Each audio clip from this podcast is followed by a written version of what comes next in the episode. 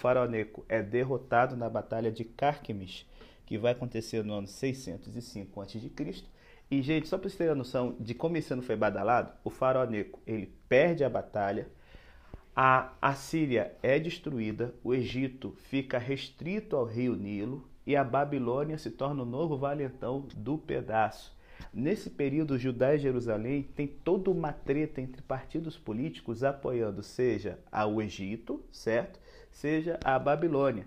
Esse é o ano, galera, daquele sermão de Jeremias no templo, em que ele acaba sendo impedido de pregar e tem que ficar escondido. É o ano que Baruque vai ler o rolo de Jeremias no templo e esse rolo vai ser queimado pelo rei Joaquim, aquele vaso ruim que a gente já falou outras vezes.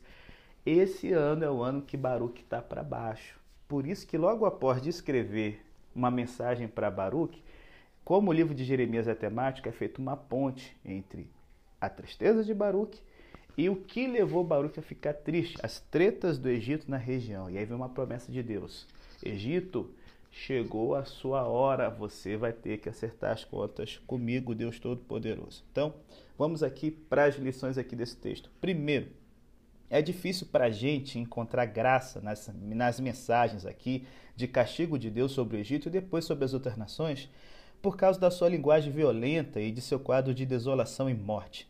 Porém, a gente tem que ter um certo alento no fato de que todas as nações agiram ao longo da história como inimigos do povo de Deus e como inimigos da humanidade, galera. E elas tiveram uma ativa participação na eliminação de Jerusalém, do reino de Judá. E não só isso, pense todo tipo de escravidão, opressão, genocídio, morte, guerra que esses reis e os seus exércitos fizeram. Tocaram o terror do mundo. Então a gente está tendo aqui uma espécie de castigo vindo de Deus pelo que elas fizeram, tá certo? E esse castigo então começa com o Egito, que é o problema aqui, o causador de problemas. Por cerca de mil anos, o Egito está tretando na região da Palestina. Se vocês se lembram um pouco das aulas de história, antes de Israel sair do Egito e entrar em Canaã, Canaã fazia parte da esfera de influência do Egito. E vou te dizer, com frequência o Egito foi bem sucedido em manipular reis e dinastias nessa região. Tanto é que a gente já viu o que aconteceu com o rei Josias quando ele tentou atravessar o caminho do faraó. O Egito tinha provado ser um senhor brutal e um aliado enganoso, e assim Jeremias retratou o Egito como uma nação beligerante, com intenção de conquistar. Nos versos 1 ao 9, eles estão aqui preparados para a guerra, achando que vão tocar o terror em cima de Nabucodonosor, mas no dia da batalha, o verso 10 fala que esse era o dia da vingança que pertencia ao Senhor. O exército do faraó treme igual uma vara verde e todo mundo mete o pé. E aqui nós temos uma ironia no texto bíblico. Embora o Egito fosse famoso por seus médicos, remédios e livros sobre curas, Deus diz que para o próprio Egito, que gostava de curar os outros, não haveria cura para a ruína e queda dessa nação. E agora, a partir do verso 13, o profeta, você tem uma outra profecia, ela foi feita um pouco depois da batalha. Nós temos aqui a descrição de que o Egito, por mais que ele se levantasse como a cheia do Nilo, já viu quando chove muito que os rios sobem rapidamente? Essa ascensão do Egito, esse terror, essa força toda seria temporária. Assim como o rio tem uma enchente todo ano e ele desce rapidamente também, assim a moral do Egito ia água abaixo.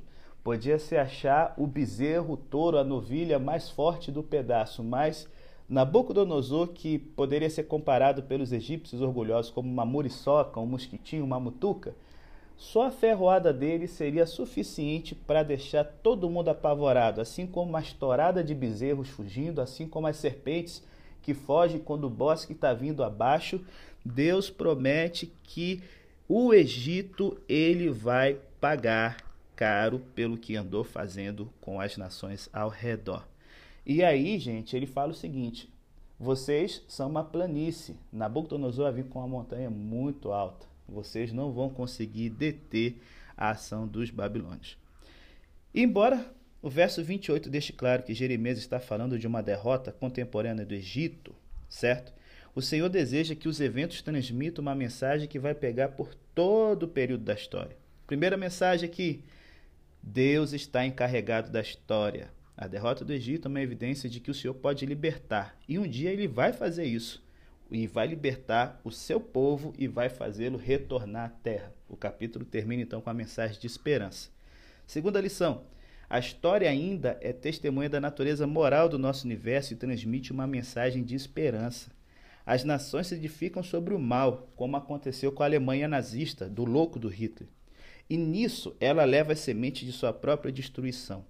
Assim como os, os aliados tiveram que se juntar para tocar o terror em cima dos ímpios nazistas, Deus ele usa o movimento da história para castigar os orgulhosos, porque ele valoriza a justiça e a paz. E um dia ele vai trazer ambas para o seu povo, não pela força da guerra, mas pela força do seu poder.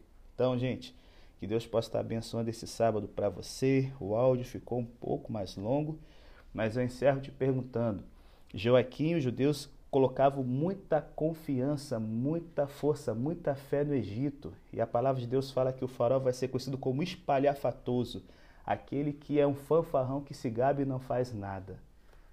Em quem ou no que você tem colocado a sua confiança? Já pensou nisso? Às vezes pode ser muito poderoso, mas como o rio que sobe e se esvazia rapidamente, assim é a glória humana. Pensa nisso e até amanhã, se Deus quiser.